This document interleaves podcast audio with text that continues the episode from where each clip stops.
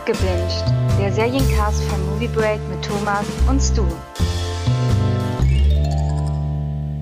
Hallo und willkommen zu einer neuen Folge Abgebinged, dem Serienpodcast bei Movie Break. Und dieses Mal ist nicht nur Stu an meiner Seite. Hallo Stu. Grüß Gott zusammen. Sondern wir haben uns wieder tatkräftige Unterstützung geholt und zwar von Miriam. Hallo Miriam. Hallo, ich bin's wieder. Genau, nachdem wir ja bei Lupin schon ein cooles Dreiergespann gebildet haben, haben wir heute wieder nicht so viele Serien diesmal dabei. ich muss gestehen, ich habe gar nicht viel geguckt. Das ist echt. Äh Falls uns nicht dann wieder was einfällt, so, oh, mir fällt noch was ein. Ja, auch. aber mir fällt diesmal gar nichts ein, weil ich habe gar nicht so viel geguckt. Aber wir gehen einfach mal Reihe rum durch. Ähm, also wir machen auf jeden Fall wieder ein kleines Binge or not to Binge, auch wenn ich diesmal nichts beitragen kann. Äh, und haben natürlich als Hauptakt Loki. Und das wird, glaube ich, interessant, weil wir hatten gerade im, im Vorgespräch für den Podcast schon so leichte Reibereien. Also ich finde Loki sehr, sehr gut, das kann ich schon mal verraten. Und zwei Nichtskenner der Marvel Sachen finden das kacke. Na, mal gucken. Hm. Ich habe auf jeden Fall Spaß dran. Ich bin gespannt, was ihr da an Argumenten dabei habt und äh, wo wir uns dann irgendwo treffen werden. Aber erstmal zu den Serien, was wir so gucken. Da habe ich tatsächlich gar nicht viel. Also ich kann auf jeden Fall sagen, dass ich Solo Opposites endlich beendet habe.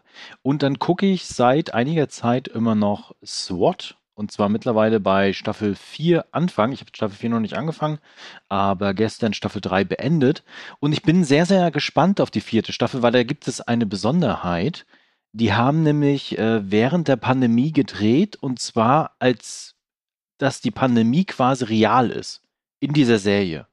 Mhm. Und ich bin mal gespannt, wie sie das umgesetzt haben. Also die sollen wohl viel mit Videokonferenzen arbeiten und sind auch mit Masken unterwegs beispielsweise. Na, ob die alle ihre Maske richtig tragen. Tja, das werde ich ja dann sehen. Ansonsten schreibe ich denen einen fetten Beschwerdebrief. Genau, das so ein bisschen dazu. Und natürlich habe ich dann äh, Loki geguckt. Äh, Miriam, wie ist das denn bei dir? Was guckst du denn derzeit? Ja, fleißige Podcast-Hörer wissen ja, dass ich eine ganz besondere Serie gebinged habe, nämlich Handmaid's Tale, weil so angenehm wie die Serie ist, ne?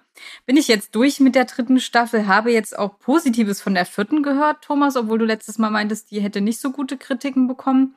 Ja, Sibbe hat die gesehen und hat ja auch die Kritik bei uns geschrieben auf Movie Break und ja. der fand die richtig stark. Genau, deshalb bin ich äh, sehr gespannt. Ähm, ich muss sagen, die Serie hat ein bisschen für mich angefangen mit einer neuen. Also Staffel 1 fand ich sehr, sehr stark und dann wurde es immer schwächer. Wobei das Ende von Staffel 3 wieder sehr stark war. Und in Staffel 3 gab es auch eine Folge, die fand ich sehr, sehr heftig. Die war gar nicht so explizit jetzt auf ähm, diese Vergewaltigung, sondern das wurde da ganz, ganz clever gelöst und hat auch nochmal das auf eine andere auf ein anderes Level von Abartigkeit gehoben. Das fand ich dann auch noch mal krass. Und ich muss sagen, ich freue mich jetzt auf die vierte Staffel und bin gespannt, weiß aber nicht, wie lange die das jetzt noch ziehen wollen, ähm, wann das beendet ist. Aber ja, das habe ich geschaut und äh, aktuell gucke ich. Vielleicht ganz kurz hm? eine Nebenfrage dazu. Du hattest ja im letzten Podcast gesagt, von wegen, oh, das zieht dich ja nicht so runter wie es du und mich, ist nicht so äh, also wir können davon nur eine Folge gucken und irgendwie mhm. haben dann, dann erstmal ist die Luft raus. Und du meintest so, ja, locker, flockig, das binge ich so weg. Ähm, ist das dann geblieben, auch bei Staffel 3 noch und so? Ja, also es gab, wie gesagt, diese eine Folge, die ich gerade angesprochen habe, die war schon ein bisschen heftiger. Da war mir dann auch so ein bisschen, da dachte ich dann, okay, das reicht auch.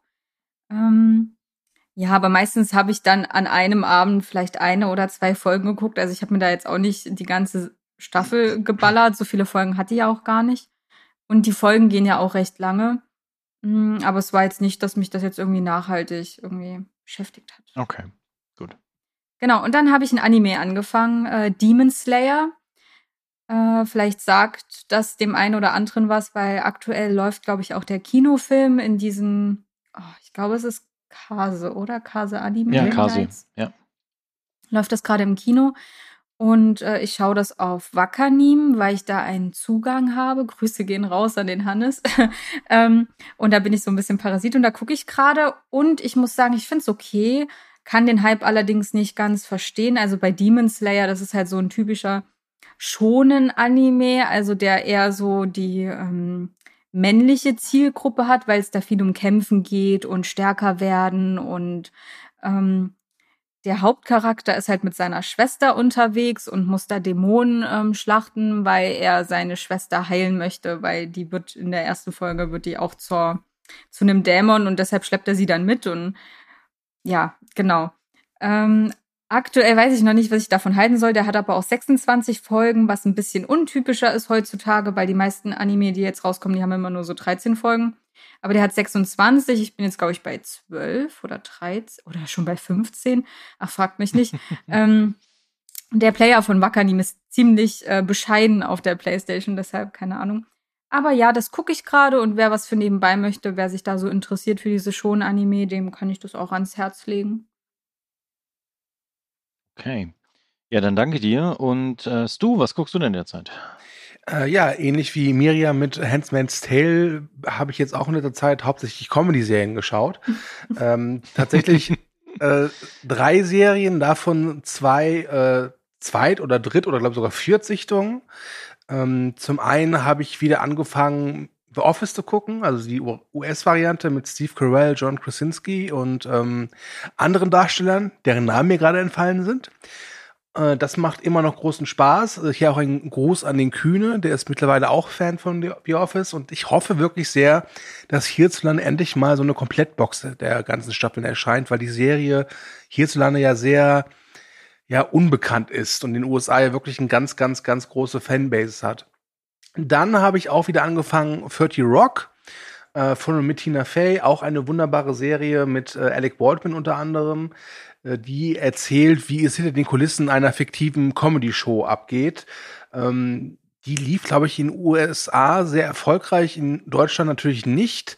Und da schaue ich jetzt auch wieder so alte Folgen. Also ich schaue mir jetzt nicht eine ganze Staffel an, ich gehe dann immer sehr ja, äh, selektiv vor und denke mir, okay, die Folge, ich glaube, die war ganz witzig und schau mir denn die an. Und genau wie bei The Office sind das eben so 20 Minuten. Ähm, da kann man sich gerne mal ein, zwei Folgen zwischendurch oder kurz vorm Schlafengehen ansehen. Und dann habe ich eine Animationsserie entdeckt auf Netflix namens Close Enough. Das war einfach so ein Blindklick, sag ich mal.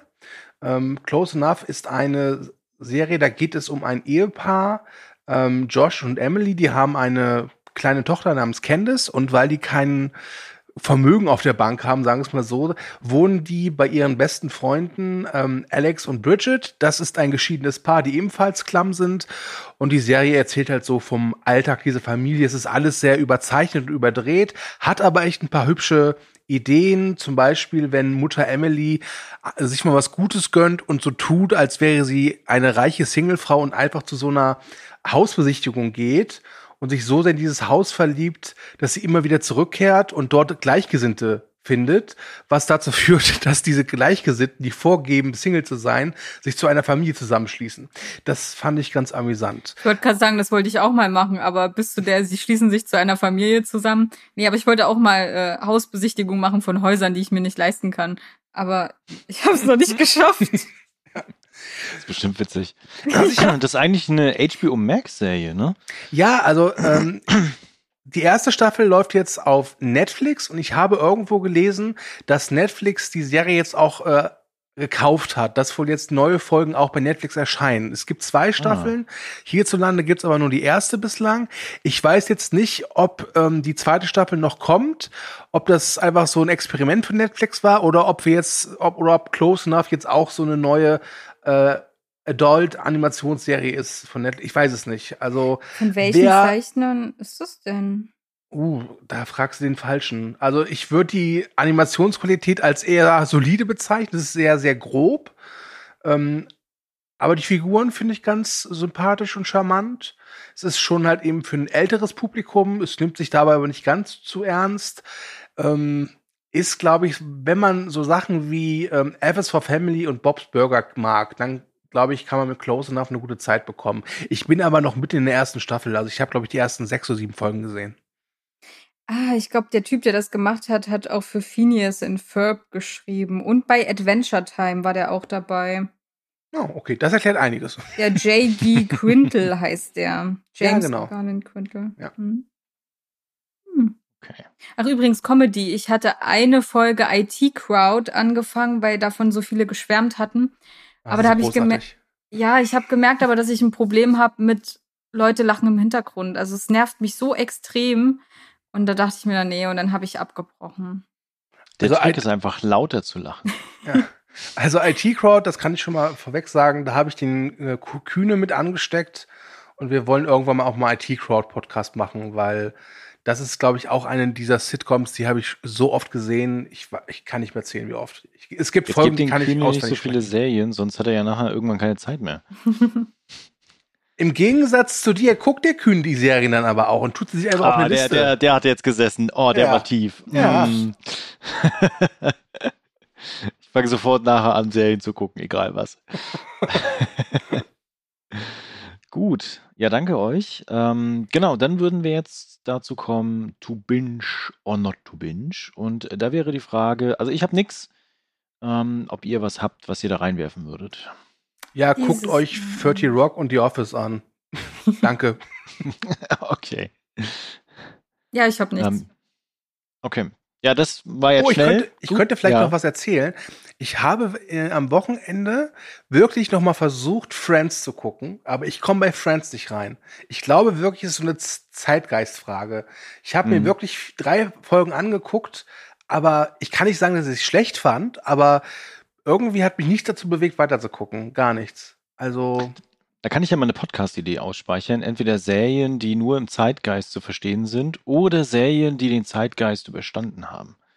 Also Hm. quasi auch heute immer noch funktionieren. Das wäre auch mal interessant. du willst doch nur über Star Trek reden. Ja, aber, aber sowas von. nee, aber Friends muss ich äh, tatsächlich recht geben, da komme ich auch nicht mehr rein. Das Einzige, was ich mir ab und an noch angucke, sind so Videozusammenschnitte mal auf YouTube oder halt so Spaßvideos. Zum Beispiel das äh, Chandler, Chandler ist es, glaube ich. Weiß es nicht mehr. Äh, so, ein, so ein creepy Psychostalker eigentlich ist und sowas. Das ist ganz witzig. Okay. Okay, dann äh, würde ich mal an den Hauptakt springen, bevor ihr euch gleich wieder irgendwas in den Kopf ruft, was ihr doch geguckt habt. Ähm, und zwar Loki. Loki auf Disney Plus. Und wer mag denn mal anfangen und ein bisschen erzählen, worum es denn eigentlich geht? Stu, magst du das? Du kannst es immer sehr gut. Ja, ähm, Loki ist eine der beliebtesten Figuren im Marvel Cinematic Universe, deswegen ist es blöd gewesen, dass sie ihn am Anfang, nee, am Anfang von Infinity War sterben haben lassen. Also haben sie mir jetzt eine Serie gegeben, die erklärt, wie er weiterleben kann, damit sie damit weiter Geld machen können. Danke. Okay. Okay, okay, Miriam, okay. wo geht's? Nein, also wir erinnern uns in Endgame äh, reisen die Avengers ja so durch die Zeit und da sehen wir ja, dass Loki mit dem Tesseract entkommt. Und Loki erzählt uns jetzt, was da passiert ist. Und zwar äh, entkommt Loki zwar, wird aber relativ schnell von der äh, von den wie heißen die Time TVA. Ja. TVA, Mhm. Time Variant Association oder so ähnlich, aufgegriffen. Die sorgen halt dafür, dass der Zeitstrahl intakt bleibt und dass es keine Abweichung oder Anomalien gibt. Und weil Loki halt so eine Anomalie ist, wird er halt eben festgenommen und soll ähm, ja ausgelöscht werden. Dann soll er aber tats- tatsächlich nicht ausgelöscht werden, sondern, sondern äh, ähm, einem ja, Attentäter Ding festmachen der halt eben durch die verschiedenen Zeiten, glaube ich, war es, reist und da allerlei Chaos anstiftet. Und das ist im Grunde so grob Loki. Ich weiß, Fans werden jetzt sagen, ich habe zig Sachen vergessen, aber ich bin kein Fan der Serie. Ja, es ist halt hauptsächlich Vorbereitung für Marvel Phase 4. Ja. Und ich finde, Loki hat Besseres verdient. Aber Aber die Frage ist ja, ob es Vorbereitung für Phase 4 Ja, ist. Ich definitiv. glaube nämlich nicht. Ich glaube nicht, Nee, dass also- das, was am Ende passiert, tatsächlich relevant ist für die Kinofilme. Äh, also, es ist ja jetzt schon klar, dass in Ant-Man 3 Kang der Eroberer der Antagonist sein wird. Und deswegen, wir wissen, also, okay, stopp, wir müssen hier ganz klar was feststellen. Ähm, wollen wir, ich glaube, wir müssen spoilern. also, Da ist die Frage, ob wir erstmal einen kleinen Nicht-Spoiler-Part machen, aber eigentlich haben jetzt, glaube ich, soweit alle gesehen, Loki, und äh, ich glaube, wir können direkt einsteigen. okay, dann Spoiler. Außerdem haben wir eh schon gespoilert, von daher. Ja, okay. tut, tut mir leid oder tut uns leid. Ähm, also dieser Quantumania, also Ant-Man 3, es ist bestätigt, dass Jonathan Mayers oder Majors Kang spielen wird. Also der gleiche Darsteller, den wir am Ende von Loki Folge 6 als Nathaniel sehen. jener, der bleibt. Genau. Danke. Ähm, und deswegen glaube ich schon, dass das Ende durchaus eine große Vorbereitung ist für die zweite Staffel, die ja am Ende der letzten Folge auch angekündigt worden ist. Es ja. ist aber auch ganz klar eine Vorbereitung auf die neue Phase.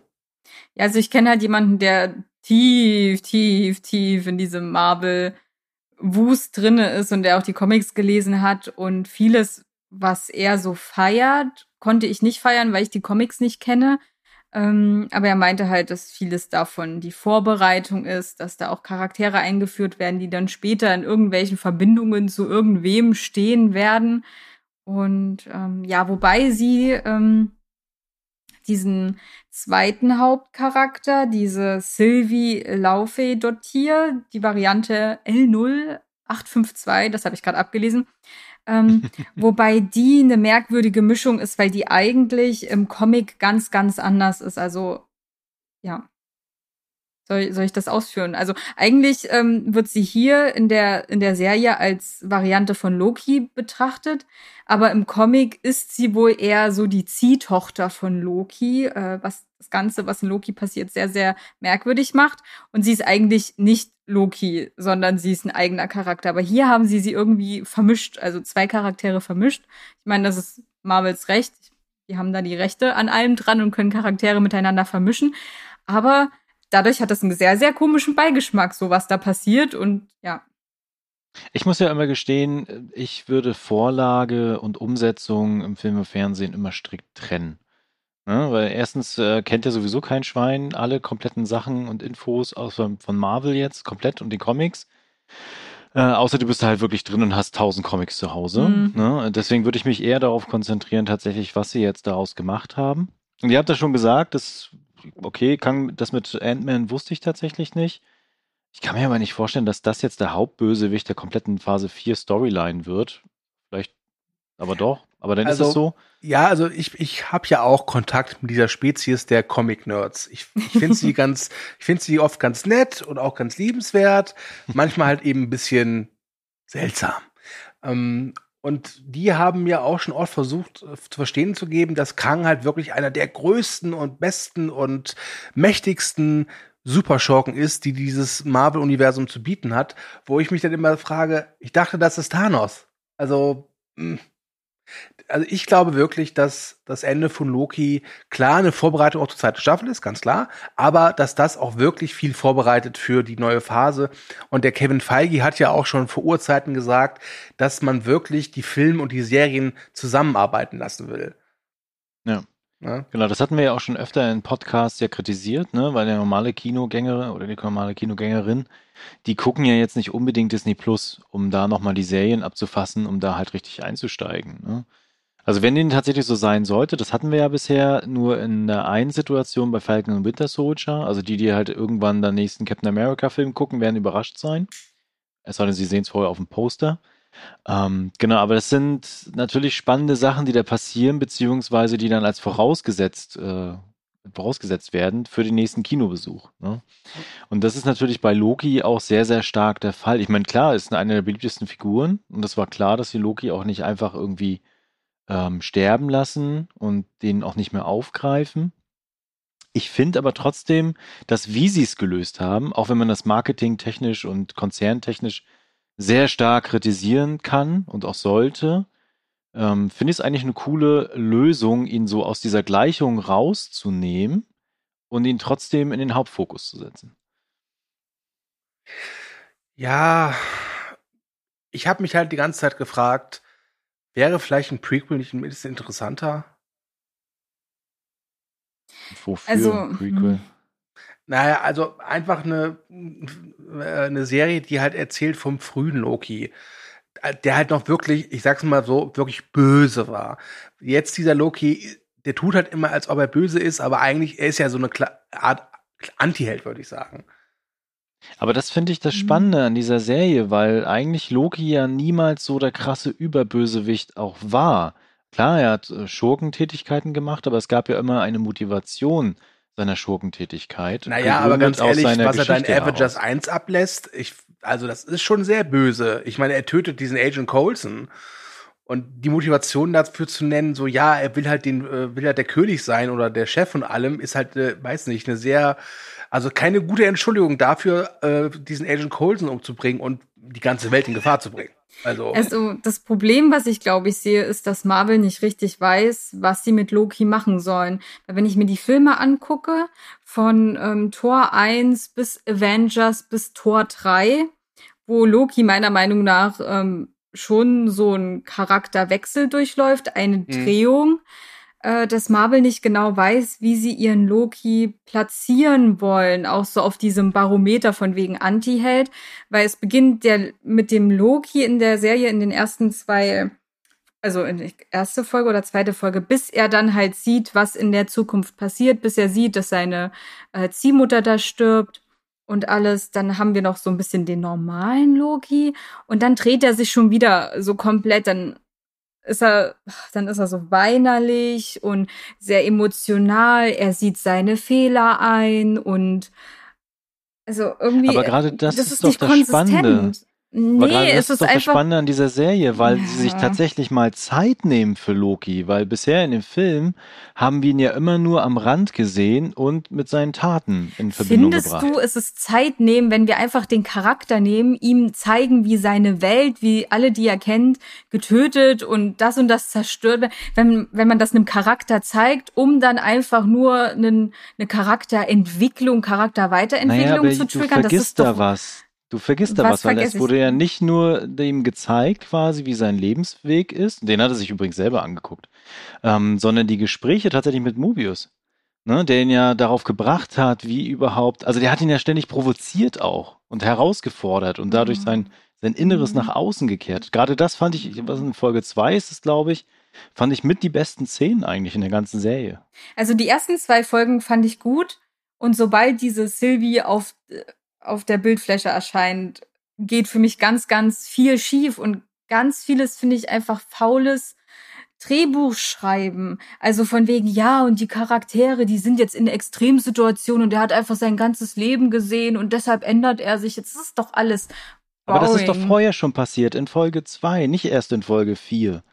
Ja, das weiß ich. Aber dann in Folge 3 geht's ja los, wo ich finde, dass er sich sehr unloki like verhält mit dieser Sylvie und also ich habe auch ein ganz großes Problem mit dieser merkwürdigen Beziehung zwischen Loki und Sylvie. Also erstens, ich finde Loki war vielleicht die ersten anderthalb Folgen war Loki und dann war es für mich einfach nur Tom Hiddleston. Also Tom Hiddleston liebt Loki so sehr, seine Rolle hat er ja gesagt, er, er könnte den für immer spielen, dass er, glaube ich, da so ein bisschen vergisst, die Grenze zu ziehen. Das ist genau wie Owen Wilson eigentlich immer Owen Wilson spielt also weiß ich nicht, ich kann, ich kann den in Praktikum sehen, ich kann den hier in, weiß ich nicht, in äh, Nachts im Museum sehen oder in Marvel. Für mich schafft er es nicht, sich selbst von den Charakteren abzukapseln. Und ich glaube, das ist das Problem, was Tom Hiddleston jetzt auch mit Loki hat. Ja, und das mit der Sylvie, ich weiß nicht. Du willst du erst mal was sagen, bevor ich da ganz reinschlittere in diese Loki-Sylvie-Sache? Wieso hast du ein Loki-Loch entdeckt? ähm, nee, ich bin da zu größten Teil bei Miriam tatsächlich. Ähm, ich, äh, ich, ich mag die Figur des Loki. Für mich der beste Loki-Moment äh, seiner ganzen Marvel-Karriere ist, ich glaube, es ist Tor 2. Tor 2 ist ein katastrophal schlechter Film, oh, aber Tor es gibt 2, diese, ja es gibt diese schöne Szene, wo seine Mutter halt stirbt. Ja. Und er, und er Thor halt eben vorgibt, dass er, dass ihm das kalt lässt. Und dann zeigt er halt seinen, ja. seinen, seinen Wagen. Das ist eine großartige Szene. Ich ja, glaub, wie er da am Boden sitzt und, ja, oh, ja. Wirklich gut. Wirklich Diese gut. Zerrissenheit. Ja, weinerlich, innerlich zerrissen. Ja. Kommt euch das bekannt vor? nee, das, davon habe ich in der Serie nichts anderes. gesehen. Ja.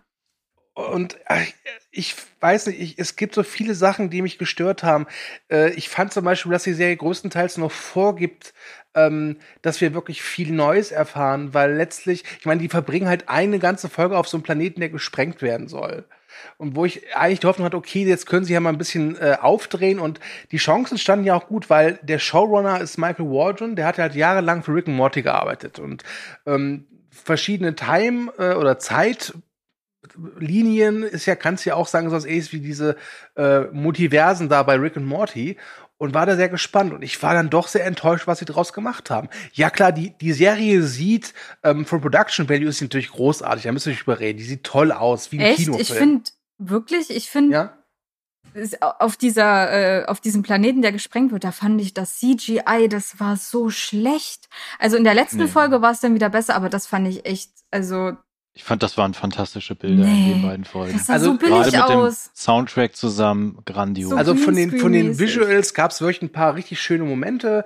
Ähm, die Effekte waren nicht immer top-notch, aber ganz ehrlich, ich sag mal hier Black Panther, da waren die Effekte ja teilweise auch ziemlich Ja, seltsam. genau. Also das ist, ne? Aber ich finde, das hätte man auch so als Kinofilm drehen können, natürlich stark reduziert auf zwei Stunden. Ähm, aber was mich halt wirklich nervt, ist dieses, dass Marvel einfach keine Eier hat. Also das, das hat, das hat mich schon bei Wonder Vision gestört. Bei Wonder Vision war so, das fing so toll an. Es war so erfrischend anders. Und dann wird's halt wieder zur gleichen MCU-Plöre wie eigentlich immer. Und dann kommt halt Vision zurück. Achtung, Spoiler, ja, was soll's. So. Äh, Und dann, und jetzt haben sie halt den toten Loki auch wieder äh, auf, ja, aufgegabelt, sag ich mal. Einfach weil es ein Fan-Favorite ist. Und die Marvel-Studios trauen sich halt irgendwie nie wirklich, so pathetisch das jetzt klingt, aber so diesen Schmerz zuzulassen. Es muss immer irgendwie weitergehen. Und das finde ich sehr schade.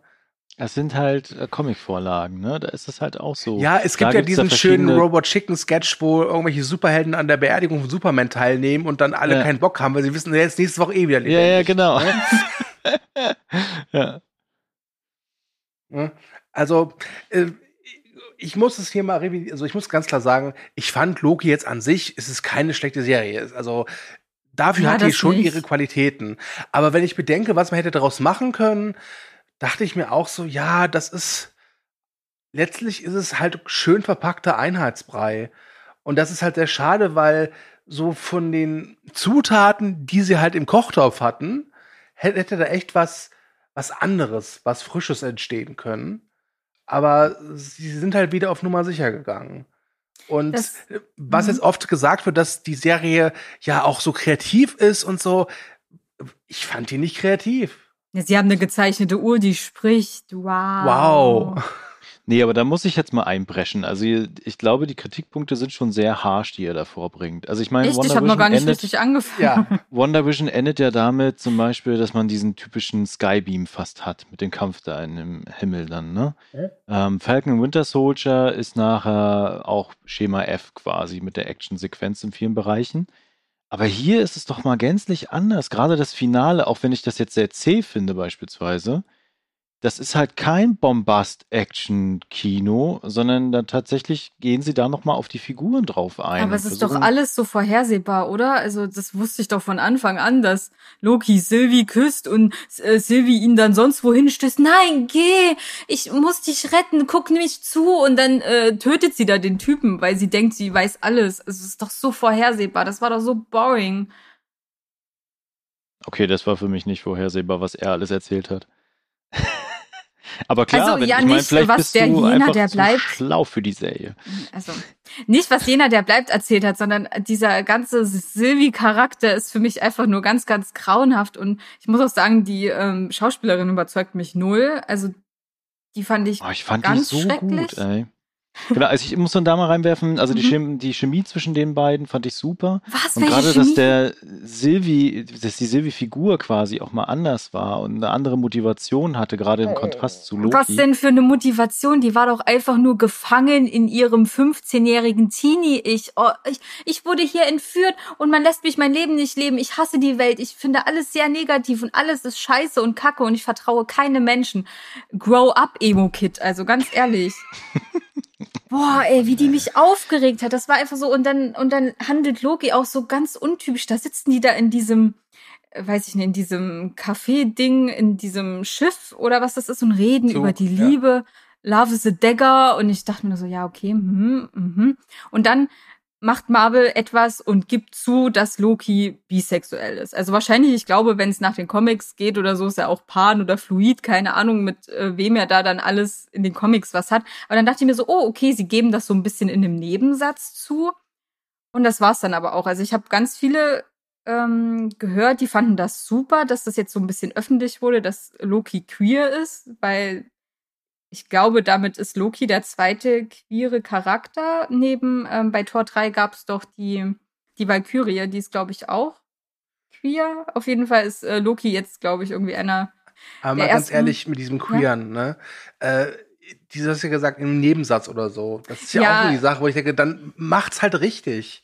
Weil das, dass diese Valkyrie in Tor 3 irgendwie äh, bi oder lesbisch oder was ich sein soll, wurde, also ich, ich habe den Film jetzt, glaube ich, zweimal oder dreimal gesehen. Ich finde, das wird nicht offensichtlich. Das wird halt nee, wieder irgendwo ja. äh, in irgendeinem, was ich, Marketing äh, Blättchen irgendwie gesagt, so übrigens ja, die ist äh, übrigens bi oder lesbisch.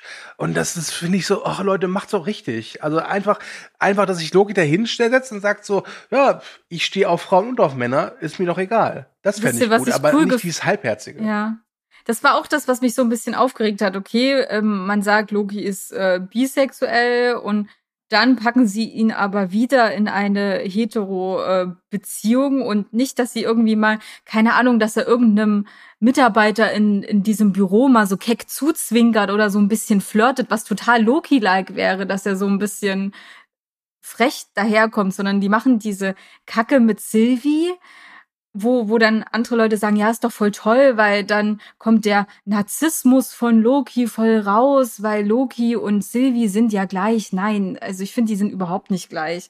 Also sie haben weder dieselbe Motivation noch dieselbe Vergangenheit oder so. Also das fand ich richtig, richtig billig. Und dann, oh, das war so schlimm. Ich glaube, Folge fünf oder sechs äh, also es kam ja schon irgendwie raus. Ah ja, genau, da war. Tut mir leid, ich bin gerade voll im Ranten. Da war doch dieser ähm, da war diese Folge, ich glaube Folge 4, ähm, wo die dann auch alle kämpfen. Und da war schon, also wo Mobius und so, wo die die zurückholen äh, zu dem TVA-Hauptquartier. Und dann fand ich das schon ein bisschen kindisch, als Mobius anfängt so, ja, was ist denn mit der Sylvie? Hast du Gefühle für sie? Und ich dachte mir so, oh mein Gott, sind wir hier in der dritten Klasse? Warum, warum, warum, warum? Und dann diese Szene, wo sie beim Kampf stehen und Loki will ihr seine Gefühle gestehen, die er innerhalb von, weiß ich nicht, zwei Tagen entwickelt hat. Ich meine, what the fuck? Und oh, dann wird das wenigstens ein bisschen aufgelöst, dass es dann doch nicht so kitschig ist, beziehungsweise so cringe-worthy. Und oh, oh Gott, und dann wacht er auf und dann stehen da diese drei anderen Loki und ich dachte nur, so sind wir jetzt auf einer schlechten Comic-Con? Also es, ah, ich habe so viele Probleme mit dieser Serie, aber ich glaube, mein Ich habe Kroko Loki habe ich so gefeiert. Ey, ganz ja, ehrlich, ganz also, ehrlich, das ist das ist auch so eine Sache, die mich echt mittlerweile ankotzt ist. Dann kommt irgendein, irgendeine Kleinigkeit, dass halt eben da diese Loki-Variationen sind und das hat eins davon so ein Baby-Alligator und das geht um die Welt, als wäre es der coolste Scheiß aller Zeiten. Und ich denke mir so, also, also, was heißt, ich denke, nochmals du, nochmal. Und eigentlich möchte ich Marvel dafür applaudieren. Nicht, weil ich das besonders lustig oder clever finde, was sie da machen, aber es ist, von ihnen smart, weil alle stürzen sich darauf so, oh, guck mal, ein süßer Baby-Loki als Krokodil. Guck mal, ein Froschtor, der da hinten an der Seitenlinie rumspringt. Ja, darauf stürzen sich alle und dabei fällt hinten weg, dass der, die Serie im Prinzip keine richtige Geschichte erzählt. Ja, das ist auch so mein großes Problem. Ja, ich, ich fand sehr vieles nicht nachvollziehbar, auch wenn sich Loki in einer Extremsituation befindet, wenn da ganz viel Schreckliches passiert ist. Er handelt für mich einfach nur noch so, wie es für die Drehbuchschreiber und für das Weitere, was beim MCU jetzt kommen wird, ähm, nützlich, beziehungsweise, weiß ich nicht, wie sagt man das? Also, wie, wie, wie sagt man das? Dass, äh, wenn, wenn Autoren ihre Charaktere einfach nur Sachen tun lassen, damit. Zweckdienlich. Ja, genau, nicht, weil der Charakter sich selber so entwickelt. Also es war irgendwie. Da war mhm. ich sehr enttäuscht, weil ich halt Loki auch so cool fand und ja, mit Sylvie haben sie ihm so eine ganz merkwürdige Schwäche gegeben, die ich halt nicht verstanden habe, weil für mich funktionieren die zwei Schauspieler nicht zusammen, für mich funktioniert der Charakter Sylvie nicht und ich kann nicht verstehen, was Loki an Sylvie innerhalb von anderthalb Tagen so großartiges, also ich weiß nicht, vielleicht sie weil ist er blond, sie erinnert ihn an seinen Bruder. okay, gut, jetzt kommen wir der Sache näher.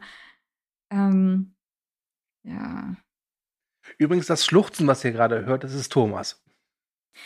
Nee, ich warte, bis Miriam fertig ist. Dann kann ich nochmal was Positives einwerfen. ähm, ja, ich glaube, bin fertig mit Ranten. Okay. Ähm, ich finde, die Serie hat den besten Soundtrack der Marvel-Serien bisher und tatsächlich auch einen sehr stimmigen Soundtrack gegenüber den letzten Kinofilmen. Ich kann mich null an den Soundtrack erinnern, aber das ich, Intro finde oh, ich das gut. tut weh. Das tut richtig weh. Ganz ehrlich, ich kann mich da auch nicht. Also dazu muss ich sagen, ich bin nicht besonders so musikaffin in Filmen. Ähm, aber klar, ich kenne das Avengers-Theme, aber ansonsten ja, ja. gibt's glaube ich, bei Marvel nichts Soundtrack-mäßiges. Oh, dann müsst ihr danach nochmal auf YouTube gehen und euch den Soundtrack anhören. Also der, der Soundtrack von Black Widow, den fand ich richtig krass. Da saß ich im Kino und hatte Gänsehaut. Der war gut. Oh nee, der war nicht so gut. Hm, Thomas. Aber ich fand Black Widow auch nicht gut. Ich mochte also, den. Der ist so typisch Schema F Marvel. Das Moment mal, Moment mal. Jetzt hier ankommen. typisch Schema F. Also, mein lieber Freund. Ah. Naja, es ist wieder ein Typ, der eine Militärgeheimbasisorganisation Okay, machen wir mal kurz, machen wir mal kurz ein kleines Intermezzo mit, mit Black Widow, wenn wir schon dabei sind. also, das Finale hat mir auch nicht gefallen. Aber der Weg dahin war wirklich gut. Und alleine ja. der Anfang, sensationell. Aber wir sind hier bei Loki. Wir reden jetzt nicht über Black Widow. Ja, ja. Aber ich, Black ich Widow schon. ist ja auch ein Charakter, der so ein bisschen stiefmütterlich behandelt wird, oder? Sie ist ja auch tot. Und was bekommt sie? Sie bekommt einen Prequel. Kommt sie wieder? Nein. Was kriegen wir? Eine ah, Hawkeye-Serie mit mit Jelena. naja, ja, Jelena sag, ist super, aber. Ich, ich, sag mal so, es gab ja mal diesen Skandal, als irgend so eine E-Mail geleakt worden ist von irgendeinem Studioboss, der sagte, äh, wir können uns keinen Black Widow-Film leisten, weil weibliche Actionheldinnen alleine nicht funktionieren. Und das war zu der Zeit, als Disney grünes Licht gegeben hat für einen äh, Marvel-Film mit einem sprechenden Baum und einem sprechenden Waschbären. hm. Aber ich. Naja, aber ähm, man ja. sieht ja auch bei, jetzt sind wir doch bei Black Widow. Man sieht ja auch bei Black Widow, dass sie ihr nicht zutrauen, dass sie alleine einen Film trägt. Ich meine, wie viele Charaktere haben sie da reingeschmissen? Ja, ich muss sagen, Florence Pugh stiehlt Scarlett Johansson schon ziemlich die Show, aber ja, genau. spricht das Fangirl aus mir. so, aber wenn man bei Loki, jetzt mach doch mal. Ja. Was sagt ihr denn zu der die ganzen TVA-Geschichte und quasi tatsächlich zu diesen äh, Zeitmanipulationen, zu dem Zeitstrahl? Ist das alles egal? Es ist ja ist sehr simpel, Mumpitz? oder? Also die sorgen ja nur dafür, dass sich die äh, Zeitlinie nicht spaltet. Dann kommt raus, dass sie alle ja auch nur Varianten sind, die da eingesperrt sind, sozusagen, um dafür zu arbeiten. Das, das war für mich ein Schulterzucken. Also was die da so als krasses krasse Enthüllung dargestellt haben, war für mich naja, einfach nur ich, so. Hm. Darf, ich, darf ich hier mal reinwerfen? Aber natürlich. Das, was wir quasi jetzt hier erlebt haben, ist der Beginn des äh, Multiversums. Ja. Weil vorher gab es das nicht aufgrund der TVA. Und äh, das äh, birgt natürlich auch ganz, ganz viel, klar, natürlich wieder jetzt für die kommenden Sachen, für Phase 4 etc. Äh, Stichwort Doctor Strange unter, unter anderem der Beginn tatsächlich anderer Realitäten, anderer Universen, wo alles möglich ist. Marvel Zombies. Ähm, quasi die, die Unendlichkeit des Seins und des Lebens und der Figuren. So. Äh, natürlich kann man da kritisieren, das hat Disney natürlich gemacht, um dann halt non, keine Ahnung, alles Mögliche zu erzählen, wie zum Beispiel What If. Ne? Das, da rührt das ja auch drin dann her, das Konzept. Aber es ist halt ein spannender Start tatsächlich auch für die Fantastischen Vier unter anderem, ähm, weil Mr. Fantastic ja die Zeitreisen auch reinbringt, nochmal verstärkt. Eigentlich, zumindest in den Comics, wahrscheinlich auch in der Phase. Vier? Machen die nicht äh, Musik? The, the Fantastic Four quasi. Und ähm, Oh, hey. Miriam, Was soll ich denn mit Miriam euch über solche so konstruktiven Sachen reden? Ich mittlerweile ab, merke ich schon. Ah, so, Punkt. Hm. Nein, das finde ich auch spannend. Also, obwohl ich halt Angst habe, wie sie das ausnutzen werden. So von wegen so, ja, in unserer Main Line von Film waren wir nicht, ähm, hatten wir nicht die Eier, um das und das zu machen oder das und das zu zeigen oder so. Aber in dem Multiversum ist es ja möglich, weil hm, da kann auch mal, weiß ich nicht, XY eine Frau sein oder XY ein Mann oder XY schwarz oder queer oder keine Ahnung was. Ich, ich weiß nicht, wenn sie sowas machen würden, fände ich es okay, glaube ich. Ach, ich weiß es nicht, ich weiß es nicht. Also je nachdem, also was Marvel damit macht, kann es cool oder kacke sein. Also in den Comics ist ja Erde 616 quasi die Haupterde beziehungsweise der Hauptfokus-Storyline. Ne? Und dann gibt es halt die ganzen anderen Existenzen, wo halt immer mal wieder auch was rüberschwappt quasi in Erde 616. Ne? Ähm, ich nenne dann nur eine Sache aus Marvel Zombies zum Beispiel, wenn dann halt im Zweiten Weltkrieg die Zombies entstehen aufgrund von Hitler und die halt irgendwie so stark werden, dass sie andere Universen äh, erobern wollen, beispielsweise. Sind das schnelle oder, oder, langsame Zombies? Das ist wichtig. Schnelle Zombies. Ah, okay. ne, also solche spannenden Konzepte. Ich glaube, wir werden in What If tatsächlich auch ein bisschen daraus sehen können. Da bin ich schon sehr gespannt drauf. Ne? Ich glaube aber weniger in den kommenden Kinofilmen. Dass da, da, da werden sie ein bisschen zurückhaltender sein. Ich glaube, in, in der Multiverse of Madness wird, wird schon ein bisschen was auftauchen bei Doctor Strange quasi. Und scheinbar ja bei Ant-Man dann auch. Ähm, aber ich bin sehr gespannt, wie sie, die haben halt immer das Problem, dieses höher, schneller, weiter geht halt nicht immer. Das heißt, sie müssen ja irgendwo immer wieder was ähm, Bodenständiges mit reinschmeißen. Und deswegen war Black Widow ja größtenteils so gut, weil er so bodenständig genau, sonst ja irgendwann so, so, so Fast and Furious mäßig und absurd. Deswegen bin ich sehr gespannt, gerade auf die Eternals, wie sie da beispielsweise anfangen mit sowas. Ich meine, da kommen die Götter in das Marvel-Universum. Hm. Irgendwann fragt man sich, was soll danach noch kommen? Ja, genau. Aber das ist natürlich auch eine Frage, die sich aus den Comics stellt. Und also die da muss, schon hundertfach ja. beantwortet wurde auch. Man muss Marvel halt zugute halten, dass die halt einen Plan haben. Sie wissen, wo sie hinwollen, genau. sie bereiten das jahrelang vor. Okay, das gebe ich denen. Ähm, aber Loki hat für mich jetzt nicht, also da ist auch so wenig passiert, meiner Meinung nach. Vor allem die ersten Folgen, die waren so, elendig lang, langsam und auch kurz. Also die ging ja manchmal nur so 41 Minuten und dann halt dieses Outro und alles. Also sehr kurz, es ist nicht sehr viel passiert und ich saß da und habe schon wieder die Hälfte vergessen gehabt, weil nichts irgendwie in, in meinem Kopf drinnen geblieben ist. Ich weiß nicht, du, wie siehst du das denn? Wie siehst du diesen Charakter Sylvie? Weil den mag ich ja, also wisst ihr.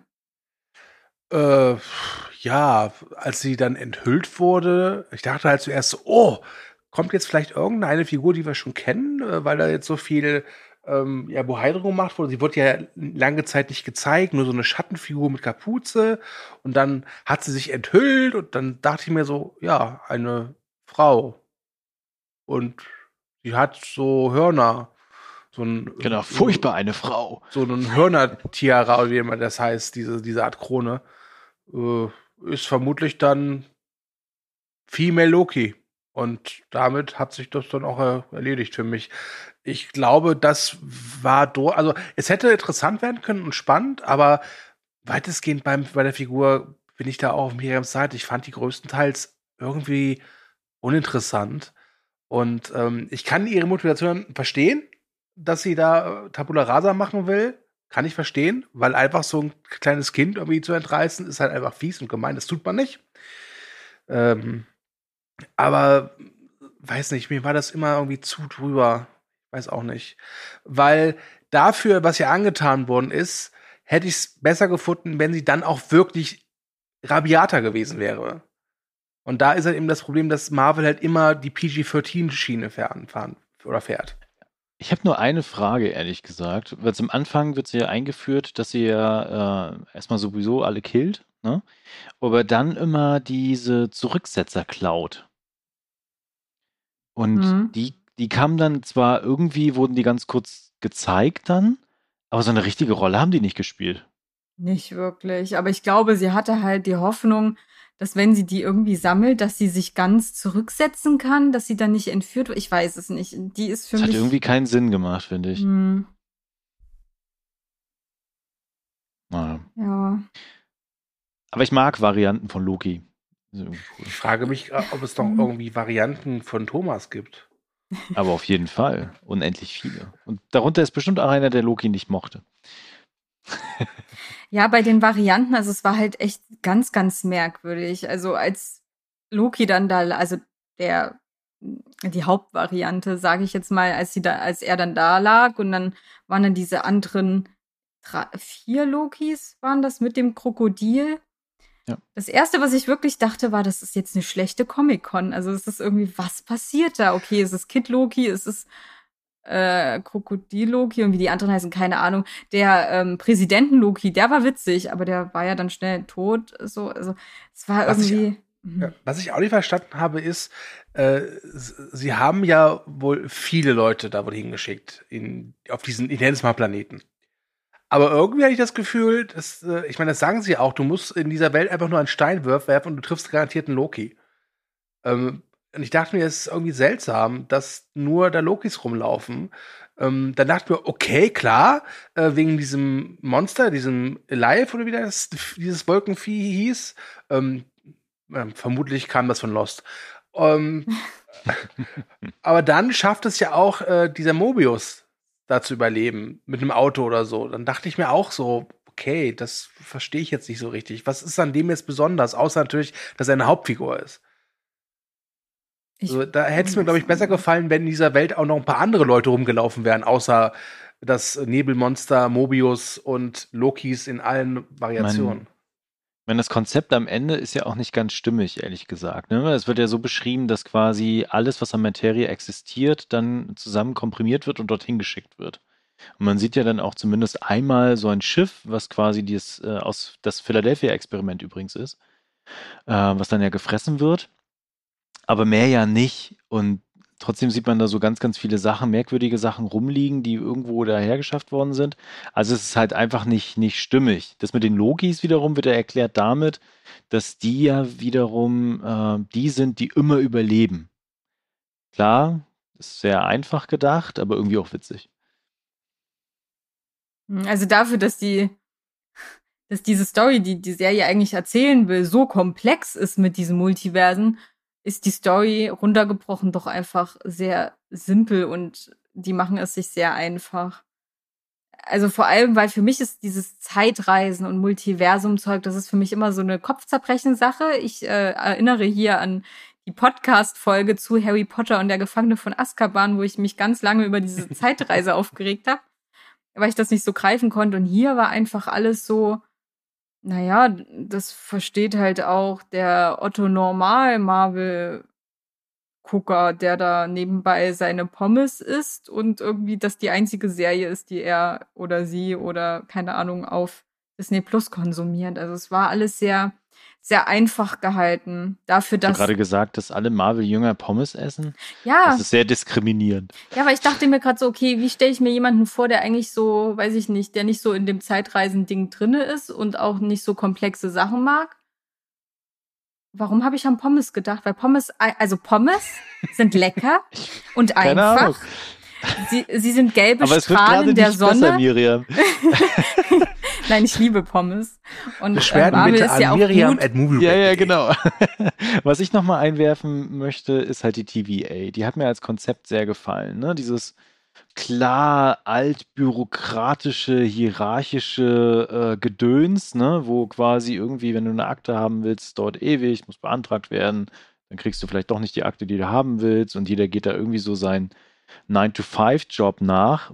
Und ich, ich fand das total stimmig, auch visuell, wie sie das da alles umgesetzt haben. Das fand ich interessant. Vielleicht hat mich das vor allen Dingen abgeholt, weil das einfach so vom, vom Stil her auch was, was ganz anderes ist als das, was bisher so die anderen Marvel-Sachen immer erzählt haben. Also Hm, ich fand weiß, was du meinst, aber dafür sind sie dann zu schnell da abgehauen. Also es hat dann Hm. keine Rolle mehr gespielt. Ja, mich hat das so ein bisschen äh, erinnert an äh, die alten Terry Gilliam-Filme, aber halt eben ziemlich aufpoliert. Dass Ja. es halt für, das klingt sehr despektierlich, den Massenmarkt halt besser funktioniert. Aber ich dachte mir so, ah, ich hätte es, glaube ich, noch cooler gefunden, wenn es auch so ein bisschen, ja, so ein bisschen ranziger gewirkt hätte. So wie jetzt in äh, Gilliams Brazil zum Beispiel. Das hätte ich, glaube ich, noch wirklich abgefeiert. So war es halt ganz nett hat aber bei mir jetzt nicht dabei geholfen, mich abzulenken dafür, davon, dass diese Serie im Prinzip, ja, halt ein Werbespot für Loki ist und für die kommende Phase, aber keine wirklich richtig eigenständige Geschichte aufbaut.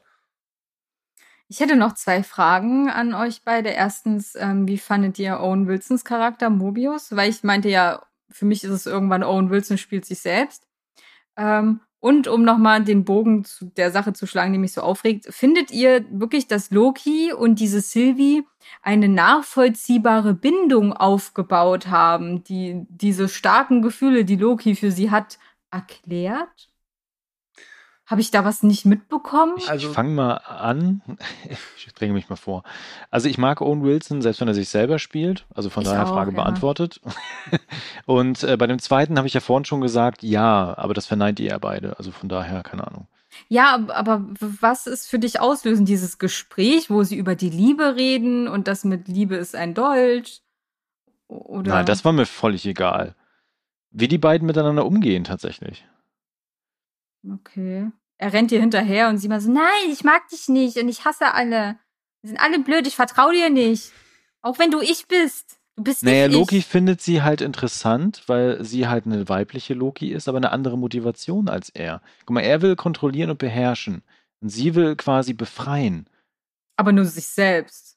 Ja, aber das findet er interessant. Hm. Selbst wenn beide Egomanen sind in dem Fall, sind es doch völlig unterschiedliche Ansinnen, also quasi äh, Motivationen heraus. Mhm. Okay. Ja, ähm, ich mag Owen Wilson auch. Ähm, ich finde sogar, dass er mit die besten Szenen in der Serie hatte. Also ich mochte sehr seine Liebeserklärung an die Jetskis. Ja, großartig. Ich hätte ihn gerne noch auf dem Jetski gesehen, ehrlich gesagt. Ja. so Und, Photoshop-Sachen. und ich mochte auch, äh, wenn er Loki so ein bisschen verhört. Das mochte ich auch. Äh, Mhm. Und die Beziehung Loki und Sylvie, äh, da habe ich halt das Drehbuch knistern hören. Da war für mich äh, kein Gefühl wirklich spürbar, was ich geglaubt habe. Und warum Loki hinterhergedackelt ist, äh, machte am Anfang vielleicht noch Sinn wegen Faszination, aber irgendwann habe ich es auch nicht mehr so richtig verstanden. Und äh, ich finde tatsächlich, dass die weibliche Loki gut gespielt ist von dieser Sophia De Martino. Also die hat da schon das Beste aus dem Drehbuch rausgeholt. Aber wie gesagt, das Drehbuch, äh, finde ich, leistet da keine gute Arbeit.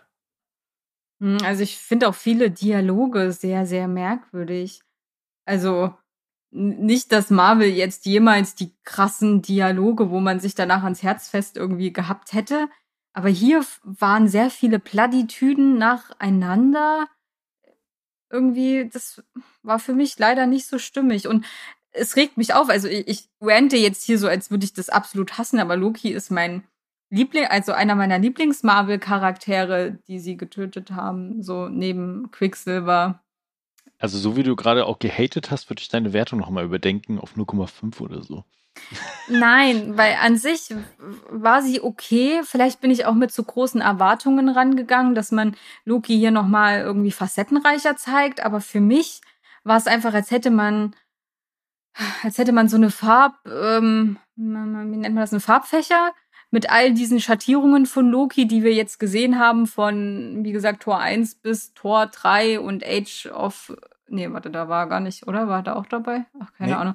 Nee, war Nee. nicht, ähm, Tor 2 und so, keine Ahnung. Und, und Loki dachte ich jetzt, okay, macht noch ein bisschen mehr, fächert das noch mehr auf, man, man erfährt mal mehr, man sieht mal mehr, was, was er denn so wirklich gemacht hat.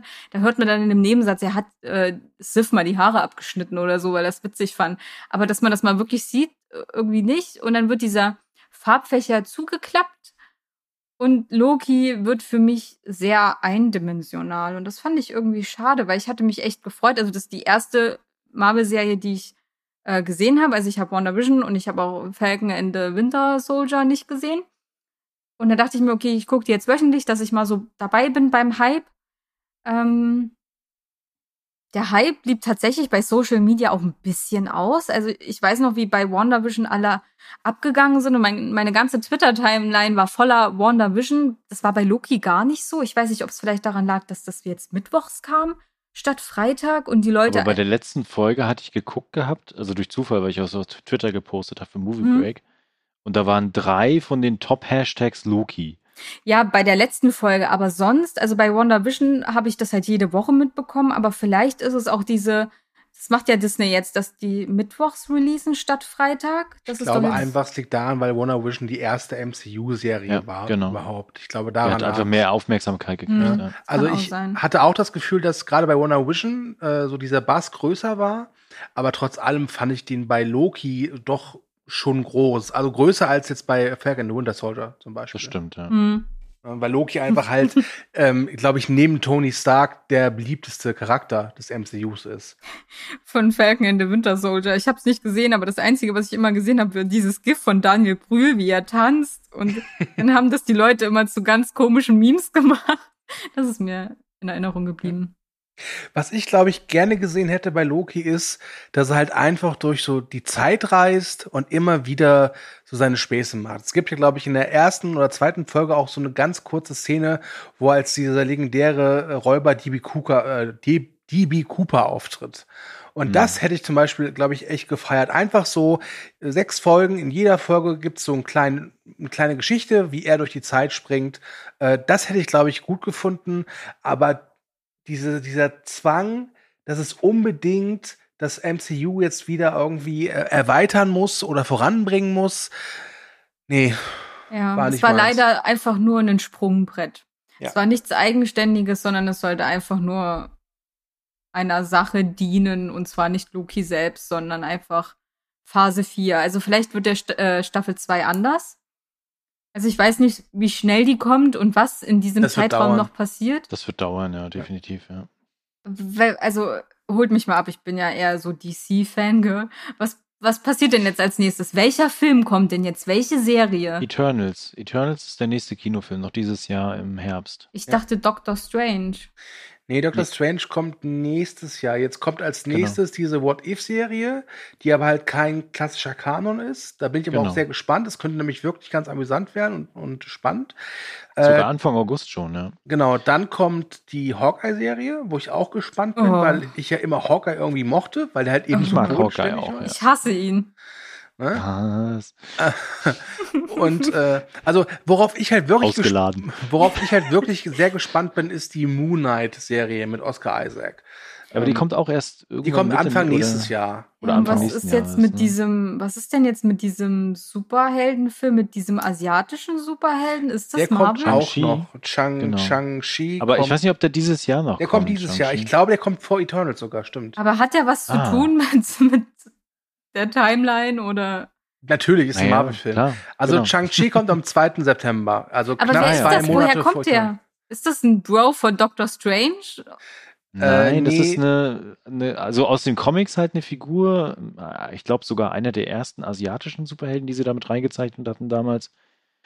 Und ähm, er hat halt so Zauberringe, die haben aber jetzt nichts direkt mit Doctor Strange zu tun.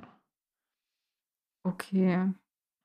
Ja, kann man ja mal fragen, ob, ob der irgendwie Nebencharakter war, den ich da übersehen habe oder so. Aber okay. Nein, nein, der ist bisher noch nie eingeführt worden. Eternals halt habe ich noch gar nichts gesehen. Dazu gab es dazu schon irgendwie Promomaterial? Ja, ja, Teaser und Trailer, ja.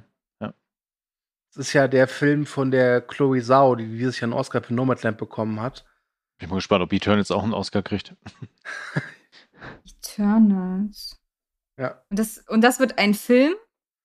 Ja. Das wird ein Film. Miriam, ich schicke dir mal ein Bild, wo das alles aufgedröselt ist. Hey, da ist Angelina Jolie. Ja, genau. der hat einen super großartigen Cast tatsächlich. Kumal Nanjani, Richard äh, Der Typ Madden, von Game of Thrones. Genau, Kit Harrington ist zwei, auch mit dabei. Zwei Typs von nee, Game of Thrones. Nee, nicht Kit Harrington, der Bruder. Doch, genau, bei, aber beide. beide. Beide. Ja. Also, ah ja, ich, sieh es mir gerade an. Ja, ja, Sama Hayek, okay, ich, okay. Ich, ich, glaube, wir sollten vielleicht hier mal einen Schlussstrich ziehen. Ja, genau. Und können das gerne mit, wir erklären Miriam das MCU dann äh, machen, wenn die Mikrofons ausgeschaltet sind. Ja, genau. Tut mir leid. Ah, gut, äh, wollt ihr denn noch was sagen? Äh, ja, ähm, ich möchte sagen, wenn ihr jetzt sauer auf uns seid, dann schließt euch gerne Team Thomas an.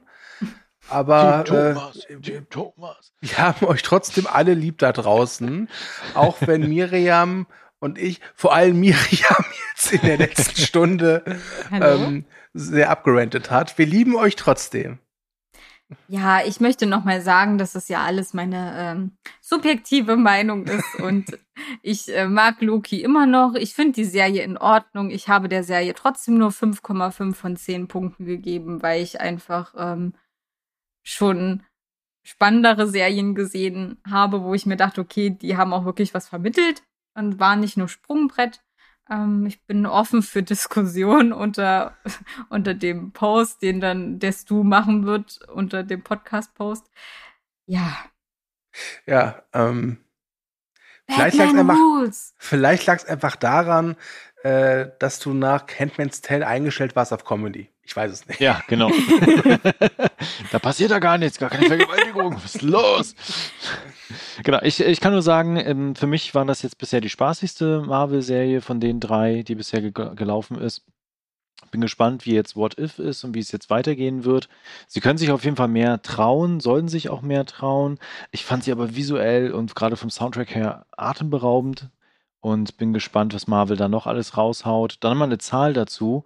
Äh, angeblich kostet jede Folge der Marvel-Serien 25 Millionen. Also die hauen auch ordentlich Geld raus tatsächlich. Ähm, mal gucken, wie Phase 4 jetzt weitergeht. Bin sehr gespannt. Ansonsten liked uns, teilt uns, verbreitet die Kunde, schreibt in die Kommentare, wie sehr ihr mir ja mögt. Und wir hören uns beim äh, nächsten Podcast. Mal gucken, welche Serie wir diesmal besprechen dann. Macht's Thomas? Gut. Ja. Ich freue mich, dass du so viel Spaß bei der Serie hattest. Das freut mich auch, dass du dich freust. ja. Macht's gut. Tschüss. Dann sage ich, sag ich auch nochmal äh, schnell, ihr könnt Movie Break mit bei Instagram, Twitter und Facebook. Und ich finde es äh, schade, dass Miriam und Thomas sich wieder verstehen jetzt. Okay, tschüss.